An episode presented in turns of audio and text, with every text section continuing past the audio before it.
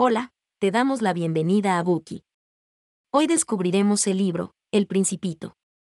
En los años 40, la Segunda Guerra Mundial azotó al mundo. No solo trajo consigo el caos, sino también la decadencia espiritual.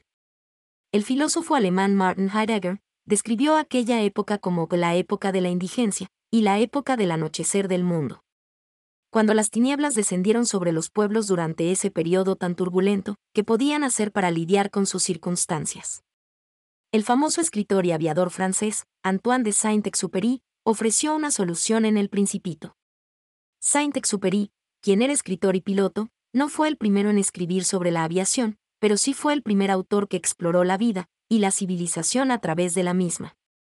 En sus obras, Saint-Exupéry se dedicó a reexaminar la vida espiritual, la cual, según él, estaba por encima de la inteligencia y en consonancia con las necesidades humanas. Guiaría a las personas en su viaje de autodescubrimiento y las conduciría a su verdadera esencia. Después de la guerra, los pueblos, totalmente devastados, anhelaban calidez y sabiduría, para aliviar la angustia y la vulnerabilidad de sus almas. De ahí surgió el principito. Hasta el día de hoy, este libro sigue cumpliendo el propósito de su autor, nutrir el alma de las personas. Es una historia inolvidable, que nos sigue reconfortando a todos. El Principito es una historia infantil que conmueve incluso a los adultos, ya que, como dijo el autor, todos los adultos fueron alguna vez niños. Desde la perspectiva de un piloto, el libro narra las andanzas de un pequeño príncipe, que llega a la Tierra desde un planeta desconocido.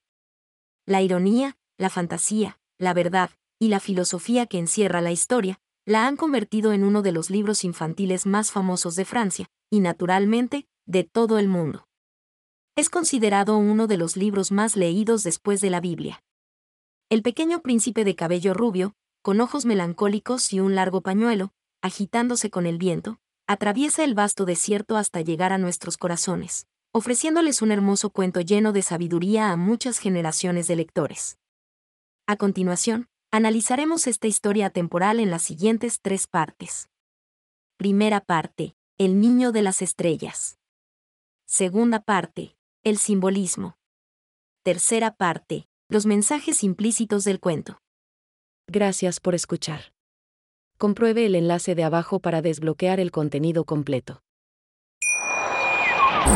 Wie baut man eine harmonische Beziehung zu seinem Hund auf? Puh, gar nicht so leicht. Und deshalb frage ich nach, wie es anderen Hundeeltern gelingt, beziehungsweise wie die daran arbeiten.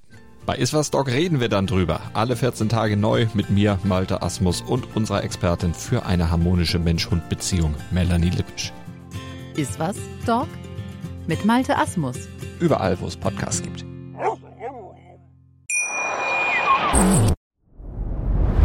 Dir hat dieser Podcast gefallen? Dann klicke jetzt auf Abonnieren und empfehle ihn weiter. Bleib immer auf dem Laufenden und folge uns bei Twitter, Instagram und Facebook. Mehr Podcasts findest du auf meinpodcast.de.